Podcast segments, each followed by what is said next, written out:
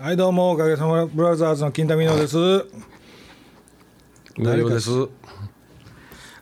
トイモリマスです。あ本人かい？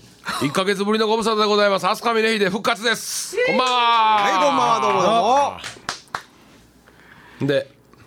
あ、そうですよ。あすいません来週からのもうちょっと受けることを考えながら。あれ、あれ、来週って？どうしたんですか？やっと今滑ってることに気がついたんで。え、どういうことですか？え？土井さん滑ってるのなんか見たことないで。受けてんの見たことないね。はい。はい。部長も来てはります。ははい。い、どうもどうも。ね。いやいやいや。はい。はいよ。やっぱあれですよね。僕もこの間そうやったけど、はい。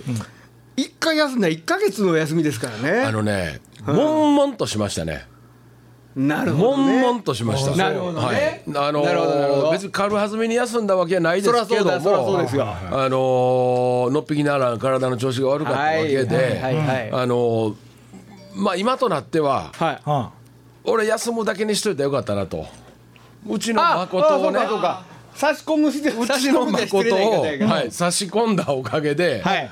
まあイライラしましたね。なるほどね。でも、まあまあどうぞどうぞ。はい。これちょっと喋っていいですか、はいどうぞあいいですよでまあ次の日誠から電話かかってきたんですよ、はいはいはい。収録の次の日、はいはいでまあ僕にね「はい。あの体調どうですか?」と「はいはい。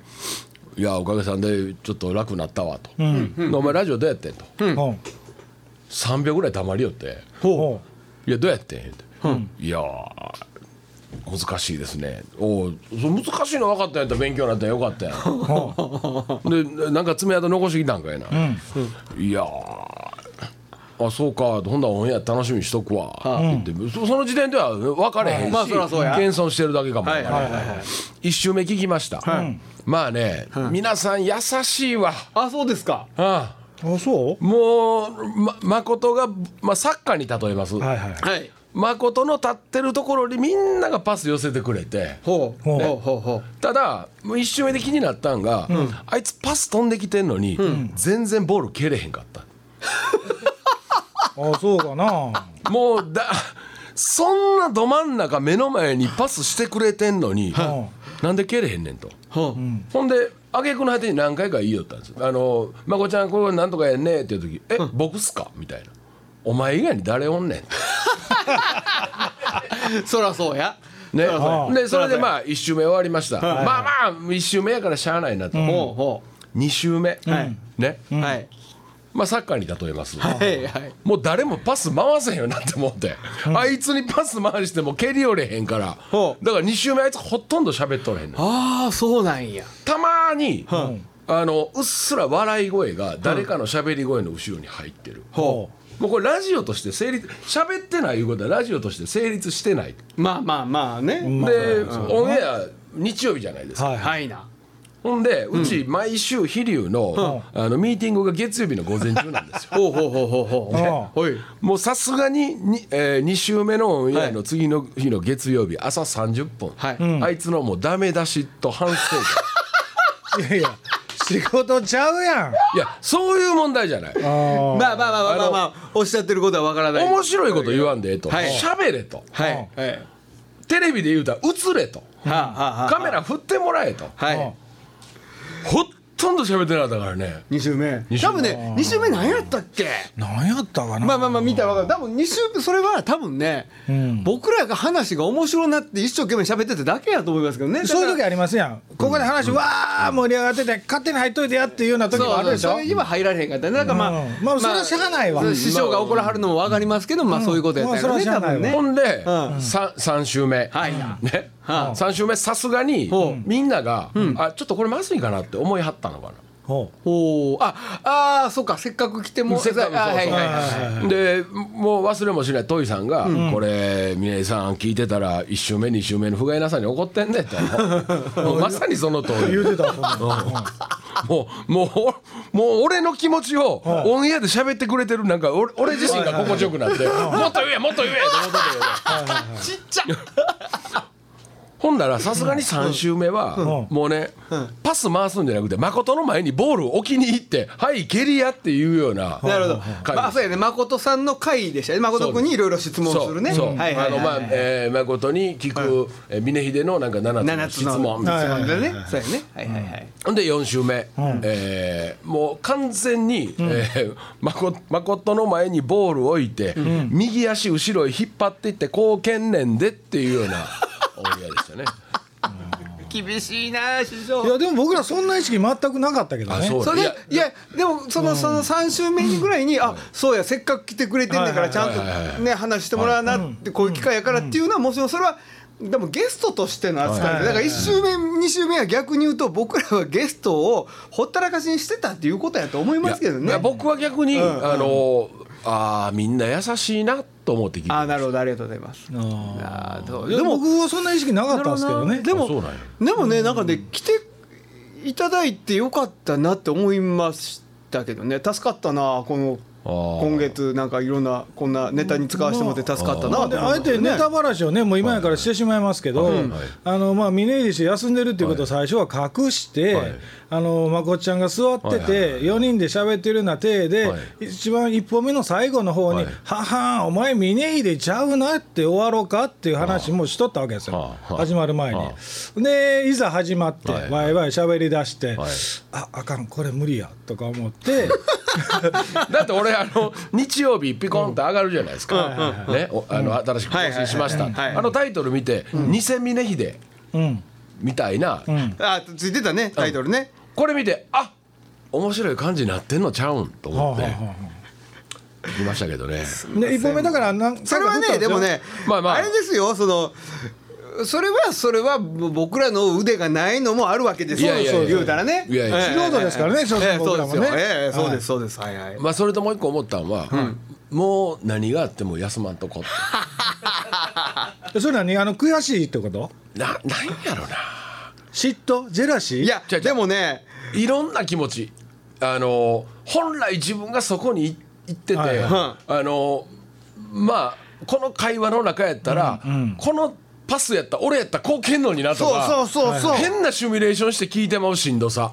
あでもあの分かりますわ。分かります。俺休んだ前の次糸井さん休みやったでしょ、はいはいはい。1か月、はい。あれどんな気持ちで聞いいやそんな感じですよ。ね。ええもうそこちゃうやんそれって思うねやっぱね。あやっぱり聞きました？聞きますね。うんうんうんうん。あねなんかあーなんかもういやその膨らまし方ないわなとか勝手なことは思いますねやっぱ。うんうんうんうんやっぱりたまには休まなあかんのかな。それってやっぱりあの峰岸もだんだんあのおかげラジオ愛が出てきたってこと？いや俺ねあのそれはあるよ。うん。ねあのーまあ改めてこんなん言うのもなんですけど、僕はこの番組が大好きです。え僕もまあ僕も一生ラジオやろうと思ってますよね。おーそうですか。一生やろうあのね別れてみて気づいたあのその人の大事さみたいな。ああなるほどな。はいものすごい寂しかったもん。はいはいそやね、そや寂しいね。ん。な、でも休みたい時あんねんな始めた時正直。僕始めた時最初から一緒でしたけど最初しんどかったよ。正直できる。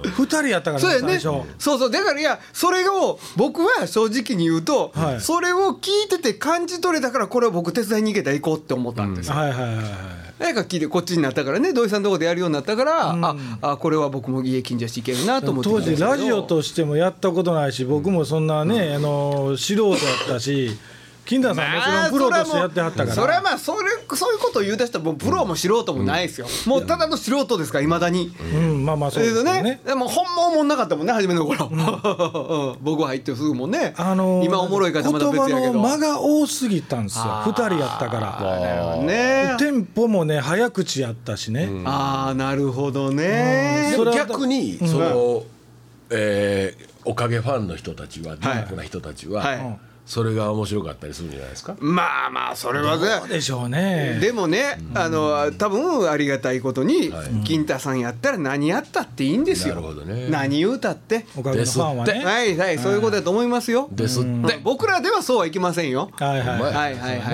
はい。でもね確実に峰岸入ってからファン増えましたやん。あそれはラジオのファンであっておかげさまブラザーズのファンって方が聞いてるわけじゃないですよね。まあまあまあそれ、ね。まあでもきっかけとして聞いてくれはっありがたいて話ですよ。次のライブには入ってくれはるかもそうですよしれないでしょ。ね。ええ本当ありがたい話ですけどね。ねえ。えねえもう。まあほんまにねいやいや。あのいろんなことに気づかせていただいた貴重な1か月でございましたああそうですか。はい、ありがとうございました。もう次熱ででも来る？もう来るっていうかもう収録の日ちょっと変えてくれませんかっていうわがままを言おうと。あそうやね。そういうのもあるやね、はい。ちょっと調子悪いから。でまあ聞くけど、はい。まこっちゃんはどうやったの？楽しかったって言ってはんの？いやめめっちゃ勉強になりましたって言って。ほんでじあのーまあ彼なりに、言うたらコンサートライブの中で、あのー MC する場面があるじゃないですか、うんうんはいはいはいはい。でも、はい、その MC で滑ったとしても、本編でバチ握った時に挽回できるわけじゃないですか、はいはい、はい。ラジオの場合挽回できへんでしょ。うん、そうやね、まあテリトリー違うっちゃ違うもんね、まあそれも喋ることが全てですからね。そうそうそうそう、うん、何かで挽回するっていうこほんとはできであいつね何個も嘘ついとるんですよ。うん。何個も嘘ついとる。おい誠。例えば、えー、とこれ誠に怒ってんけど、はい。その和太鼓が今どんどん安くなってきてると、はい。はい。はい。安くなってないんですよ。あ和太鼓に代わる今まで国内で生産してる和太鼓に代わる集成材のはい。太鼓がの出現で安く買えるようになっただけ安い太鼓が出てきただけで高いもんは値段が変わって全だ然全然変わってない。そこの説明してなないあなるほどなるほどあと、えーなんで師匠に弟子入りしたんと、いはいはいや別に弟子になろう思ってなったわけちゃうんですけど、お前どういうことやねんと、それ、それ帰って電話でやってくれる？いやいや聞こうかな。一応聞こうかな。いやこれはあのリスあのまあ何百人なのか何十人なのか何千人聞いてくれてはんのか分からへんけど、はいはいはい。間違いは間違いでそりゃそうだ、とはいそりゃそうだ。うん、あの誠にね。はい。お前ほんなら俺の弟子入り あの俺がなってくれって言うたんかいと、あいつの話では、はい。なんかあの見に来てから誘われた。誘われたと、はい。ちょっと待てと、お前が聞きたい言うたんちゃうんかい？いやそうやったか分かりませんね。といやいやそれ今訂正してどうするってラジオで言わんかいとでもそのだからちょちょっとそこはねはい。あのー僕も思ってたんですよ。はい。そのだからっていうかそれぐらい、えっと師匠との関係がはい。ものすごいこう良好っていうかお互い分かり合って、あやってはんねんな、この人らはって僕は思ってたんですよ。あうんうん。そうでもなかったよね。いやほんでねもう一個 これめっちゃおもろい話やねんけど、あいつが喋ってくしゃって潰れた話あんねんけど、タバコの小銭ごまかした話あんねん。はいはいはいはいありましたな。あれね、うん。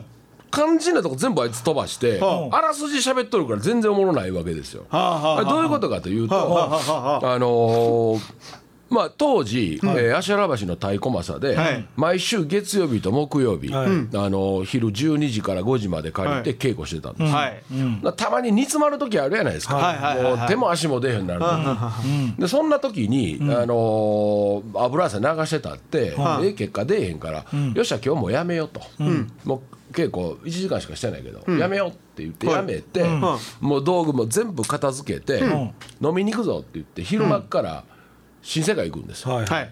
でもう昼間からもうみんなで串カツ食って「ウェーイ!」って言うて、でリセットして次の稽古頑張ろうなと、はいはいはい。物語そこから始まる、はいはいはいはい。ほんでみんな飲んでる時に、まあのタバコがなくなって「誠すまんけどタバコ買ってきてくれるか?」って言って1,000円渡しました、僕のと、えータバコが450円です、はい。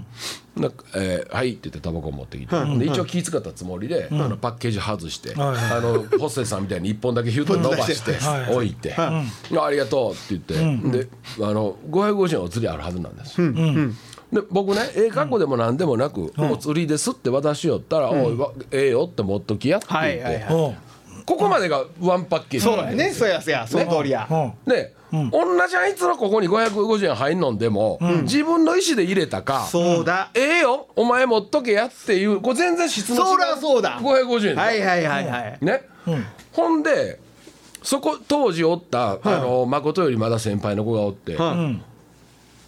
俺にこそこそっとね「ん。あれ誠お釣りどないしとったんですか?」うん。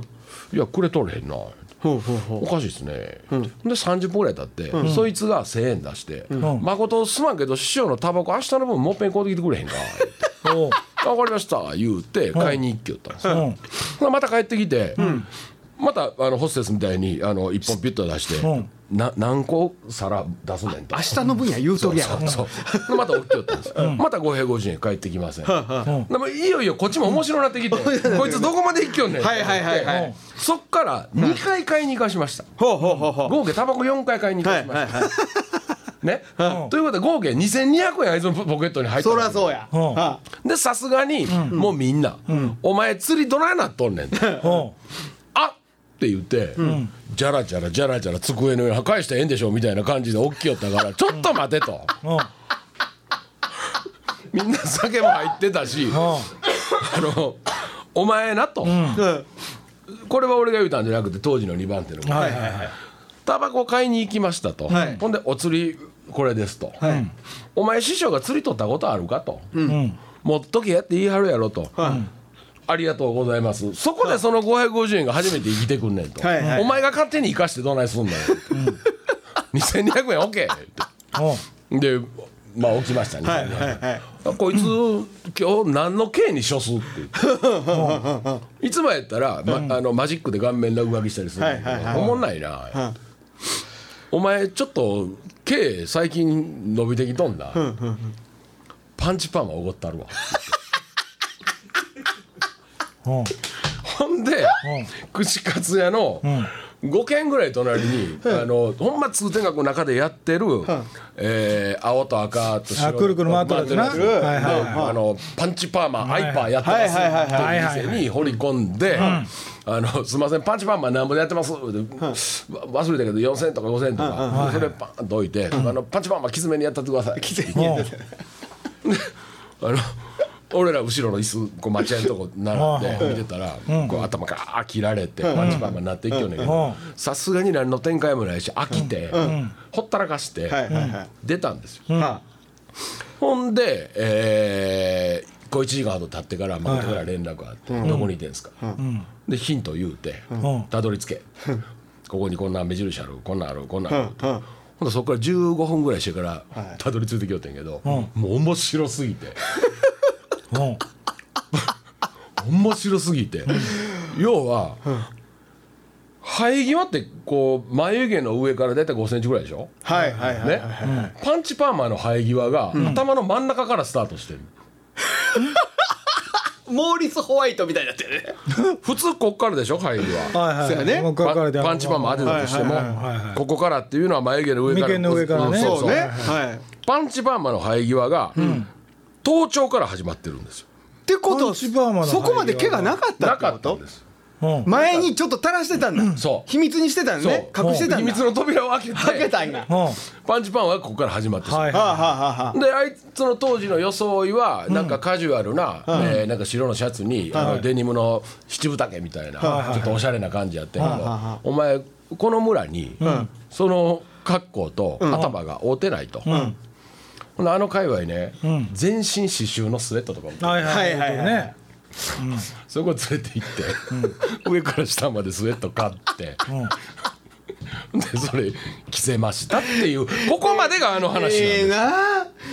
ええなよかったそれかなそれも買ってあげたんや。当たり前当当たり前当たり前遊びやもんね。当たり前鬼に風上げにかえめっちゃ楽しいやん。そこまでが一つの話やのにそうや。あいつはしょってはしょって、あんだけにしのスケールにしてまいよって、そういうとこあるねあいつ。あるでしょ？そういうとこあるわ。でこれ第2そんな弾も気がした。あって、はいはいはい。台湾ツアー行きました。ほ台北からう。ん台中まで。ん2週間ぐらい、ういいねほんなら、あのやっぱみんな疲れてくるから、気張ってんのがちょっと緩んでくるわけですよ、で粗相も出てきたり、はい。体調悪くしたりするんだけど、はいはいはまた同じような、あのえーはっきり覚えてないねんけども、そのお釣りを、えー忘れるみたいな、あのちょっと笑えるミスをしとったわけですよ、はいはいはいはい。お前台湾で散髪せえと。海外でまた散髪か。怖いな ほんで、えっと通訳の子も一緒にご飯食べてたけど台湾のそのブルーと赤の回ってるところに入っていって、えっと座らせて、台湾の伝統的なヘアスタイルにしてやってくれと。そんなんあん。ねやうん。いやあるんかとか分からへんけど。分かるけどね。あのーまあ日本で言うたら、えーちょんまげじゃないですか。はいはいはい。なるほど台湾の、えークラシックなトラディショナルなはい。ヘアスタイルにしてくれと、まあ OK うん。なもうベッロベロよ。で後ろにもキャッキャキャッキャ笑ってたけどさすがにまた飽きてきて。で出ました。出ました。ほんだら近所の今で言ったらドン・キホーテみたいなおそばでやってるスーパーでみんなでなんかお土産みたいなのしてはいはいはあいつがそこ入ってきよったらこれねラジオでどう説明したらいいんかなまず角刈りイメージしてください。ほはい。角刈りね。はい。角刈りは耳の横から頭頂に向かってまっすぐ垂直に上がってるでしょ？ああはいはいはいはい。ほんでここでえ90度に曲がって角刈りでしょ、はいはいはいこれがね台湾のトラディショナルなヘアは、耳の横から一回外へ行くんですよ、ちょっと膨らむのね外にね。膨らむんですよ。はいはいコボちゃんみたいなね。でそう、はい。膨らんだ先から鋭角に直角あまっすぐになるんですああっていうことはこうこうだ。台形に？そうそうそうそう。そう。あのービーバップのミノルみたいな髪型。はいやミノルが分からへんけど。あーなんとなくわかる。三角形の帽子をかぶったみたいな。でまあ突っ込んできてえーさすがにまあそれは大爆笑したけども、はい。次の日ライブですけどどうしますっていうことになって、で ごめんあ出ましたか。じゃあ今俺台湾ヘアスタイルで検索したらさ、はいはいはい。これこれの広がったやつ広がったやつ広がったやつ。みんなみんな台湾ヘア台湾スペースヘアスタイルでうん検索してもうたらねすぐこの画像すごいので90度直角なんとかで書いてますね。あそそれのあんねやこんなんが。えーと頭頂部で先が広ーがった、はいはいはい。ほんで次の日はどうしたの？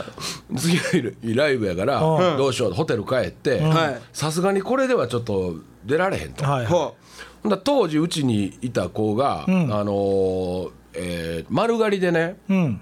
あの EXILE の子みたいに線入ってる線入ってる頭してたんですよ、はいはいはいとりあえずこの、あの直角じゃないなんていうかな、外広がりの鋭角はなんとかせなあかんって言って、うん。その子がバリカン持っとったから、やっぱりもう坊主にしようと、ホテルで坊主にしちゃってんけど、ほんだらね普通坊主頭って言ったら、生え際が眉毛眉毛からだいたい上5センチぐらいのところ。はいはいあるじゃないですこれがね、頭頂から生え際がスタートしだしたわけ、うはいはいはい。これ笑われへんと。いうん。線入れようかって言って。波平さんみたいに。ちゃうやんこいやここにねうん生え際作ったよね5センチ違うここにだからあラインを入れた。そうララそうそうライン。放送ラインを。そうそう。はいはいはい。ララインをね入れようって言ってんけどうん。ととりあえずそんなん俺一番にしたいタイプやからはいはいはい。あのいやもうやめといた方がいいですよ師匠酔うたはるし言って「いやかめへんがな」って言って。こう耳右の耳の上ぐらいにはいあのナスカの地上絵みたいなほほんならみんなおもろなって「次俺次俺」言って誠の頭で全員遊び出して。これさすがに明日ライブあかんでって言ってあのバリカンの厚みをもっと薄くしてはい。はい。はい最終的にはもうあのつるつる丸坊主。丸坊主にしてライブ出ましたとさ。っていうかかわいそうやわ。いやいやいや。いやいやいや全然かわいそうちゃうよね全然そんな原因はあいつにある。いやそうやでそうやけど。何にもかわいそうじゃんものすごい楽しいやんあいつ幸せやんか。あそう？うん。だって何年も経ってまだここでその話が。そうですよ。ほんでそんだけ海外で遊んでもうてお金使うてもうてめっちゃくちゃ幸せやん。まあリスナーの人がどう取り張るかは別ですけどね。うん。いや俺やったら嫌やわ。あら。まこっちゃんどうなんやろねうん幸せやろね多分ね。あのーその時は多分幸せやと思うんですはよあはそこがこう笑いに変わってるから。あうん。帰国してはい。家帰って、ん。夜電気消して寝ようかって言うてからのあいつの精神状態っていうのはちょっとなかなかこう計り知れんところはありますけどね。おかげも実はいっつもそんなんでしたよ。あそうなんや。ツアーに出て、はい。一番初めに寝た人は顔中に落書きをされる。あ金子さんなんか後頭部に落書きされてていや 消せないじゃない。みんなひどいよって言うてひどいよって前だけ洗ってここに鳥居を書かれてね後頭部に。ほんで何やったらしょんべんするなぐらいまで書かれそれでパチンコ売ってたよみたいな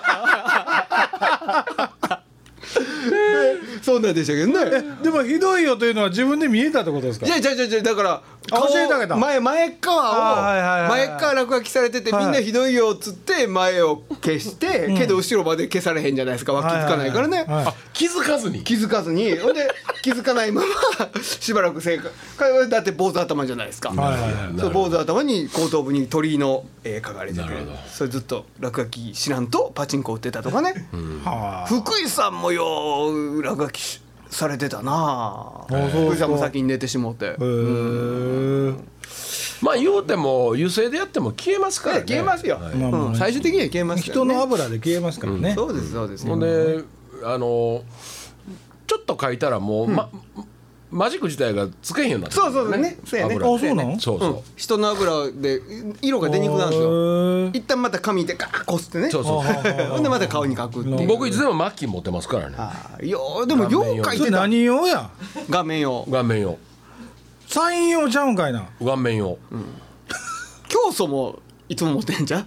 教祖ね。教祖あれ教祖はもう家かマッキーやねマッキーやね、うん。マッキーね。マッキーせん教祖知らんか。教祖元気かな、あの巨乳マンダラ王国というバンドのね、ボーカルで教祖っておるんですけど、いつもここ丸坊主でひげをマジックで描いてはって、それで電車乗ってきはる眉毛もやっちゃうあいつすごい格好であいつが電車乗ったらね周り誰も座ってけへん言うて。無毛症。いや違うんですよ自分でその自分で。沿って、まあその彼が今劇団新幹線に出たりしてますからね。あそうなんや、へうん。えほんなら誠もチャンスあるか分からへんね。劇団新幹線。まあ劇団新幹線にチャンスあるかどうか分からへんけど。いやーね。まあ岡崎さん次第かな。ななるほどなるほど。岡崎さんいって。岡岡崎さんかわいそうです。そうその責任感預けてしもった。あそうかそうか。うん。どれががこんなんですこんなん。眉毛とうわすご。っひげと自分でこう描いて。っていうかいやそのそのキャッチコピー？ようちょろっと出てるもんな。そういろんなとこから前あ手出てる、のライブとか。このラジオでも言わへんかったかな、ね。T シャツ送ってきてここに「チンゲボーボー」って書いた T シャツ送ってきたあ来てた前。来てたやろ？うん。あれそのそこのバンドの。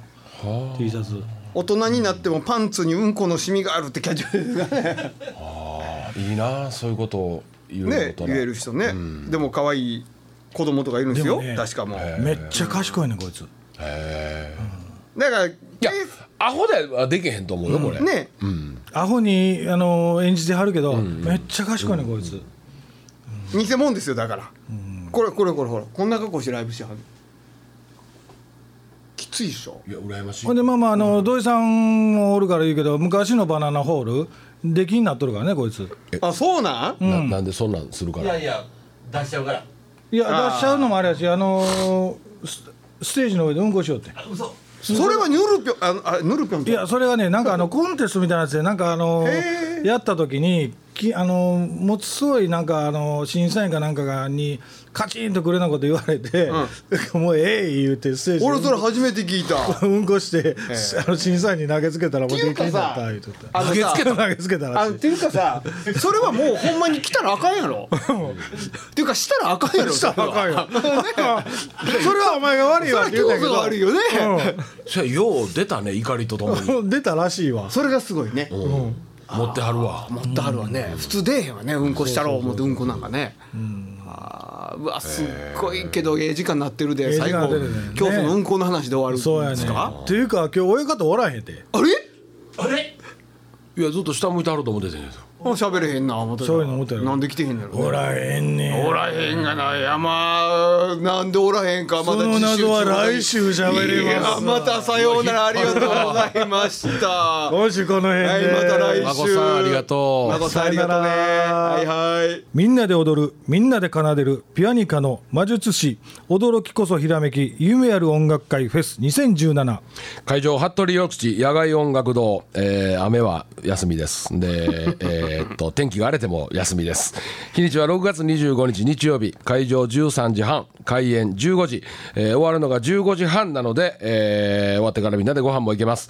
これファミリーチケットが適用されます。大人2枚子供1枚7500円、えー大人中学生以上3500円、えー子供小学生以下が、えー2000円で3歳未満は無料です。はい。えー、100人のちびっこピアニカ隊を大募集しております、ほえーみんなで集まって、うん。みんなで最後にピアニカを演奏するという企画でございますね。これ子供はカスタネットもらえるんですね。子供はカスタネットがもらえます。これ何歳までですか？これだから子供のチケットやから小学生以下ですね。ああそれなんかしょしょお前なんか証明してみみたいおいお前くく言うてみとか。な なるほどね。なるほど。えーあとごめんなさい、えー、峰秀氏が雨天は休みますってやったけど雨天はやります。あえ？好天？は中止です。ああごめんなさい。はい、雨天は結構です。ごめんなさい。はい。えー、とローソンチケット、えー L コード。57409えーチケットピア P コード323-659、えーコンビニなんかでもあと E プラス楽天チケットでも販売しております、はい。えーピアニカの魔術師、えーコンサートですね、はあ。あのーちびっこが初めて行くコンサートみたいになればいいなって。なるほど、ね、思っております。でだから当日はあの食べ物のブースとかねえーまあな例えばまあ馬車で来ていただいても、まああのそういうもう預けていただいたか預かることができたりとかいろいろ、まああのお子様連れで来ていただいても、はい。あの不自由のしない、はい。えーフェスにしたいなと思ってみんな頑張っておる次第でございます大事な出演者は？出演者はね、まああのピアニカ吹く人とギター弾く人と、パーカッションの人とピアニカの人と。ざっくりしてんな。あとまあこの間も言いましたけど鉄心ちゃんもね。ああなるほど。え鉄心ちゃんもた縦笛で縦笛でってで笛で。もちろん森松さんも出はもると。ちろん僕も出ます。はい。これあれですか？あのみんなが知ってるあんな曲やらこんな曲やらもちろんでございます。もうみんなが知ってるあんな曲とかこんな曲しかしないですよ。あなるほど。あれな、うん。あれあれあれ。でもそれは楽しいですよね。そうなんですよね、ええあのーぜひおたなんすか？トイ森松ワークショップ会場にてチケットご購入で500円オフって書いてなんかます。そんなん書いてます？後ろ。ちょっと待ってちょっとえ？こうこうこっていうかなこの告知長いワーわクショップ会場にてっていうのはそのねあのね、はい。ここには載ってないんですけど、はいはい。えっとそのワークショップあここに書いてあるね。参加無料リハーサルワークショップ開催しますって書いてあるんです。5月の21日6月4日、はい。6月11日6月24日に、あのリハーサルを兼ねたピアニカのワークショップをしますと。でワークショップ会場にてチケット購入であの500円オフと。うあなるほど、あのあトイさんのワークショップじゃないんですね。そうそうそう。僕が一応吹き出しで言っとるっちゅうだけなんやですねもうな。はいはいまあ、楽しそうなねカスタネットの会になりそうですよね、タスがカスタネットの会やないっちゅう、ピアニカの会や言うとんやけど、でもカスタネットってあれすごい人すごいですよね。すごいですよあのね、なん。やねんすごい人すごい。ちょちょちょびっくりするよ。そうですよ。あのね、なんで知らないあの YouTube とかで動画調べたのあの割とヨーロッパ系のおばあちゃんみたいなのが出てきてクラシックのオーケストラの前でしてカラカカカスカラカカカカンカラカプララカタカプララカタタフラメンコみたいな。なんかねいや、ちゃんとそれクラシックの曲に合わせてるんですよ師範になんか。すごいんですよ、うん。うん、カスタネットカスタネットの魔術師も来ます。なるほど。え博多からまあ楽しい。博多っすか？博多から来ます、ね、博多はねやっぱね情の熱い方が来られますよ。ですね、はい。い、らっしゃいますよ、まあ楽しいカスタネットの会になりそうなんで。カスタネットの会やないでピアニカの会でございます。えもうこれでもねなんすか？4月のオンエアで、はい。あの何回か告知しはったでしょこれ、い。これトイさんね、はい。魔術師前回噛んでましたからね。魔術師ね。5回言ってくださいピアニカの魔術師ピアニカの魔術師ピアニカの魔術師ピアニカの魔術師ピアニカの魔術師今なんか言うたやろカスタネットの回ですねということで皆さんどしどしとはいお待ちしてます